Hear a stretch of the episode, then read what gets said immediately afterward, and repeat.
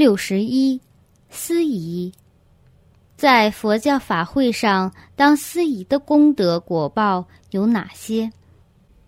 当法会司仪的人所将获得的功德果报是：一、生生世世具备好听、洪亮、有魅力的嗓音；二、懂得说话、有智慧；三、受到大众的拥护；四。最后一世可得到大人像美妙庄严的嗓音。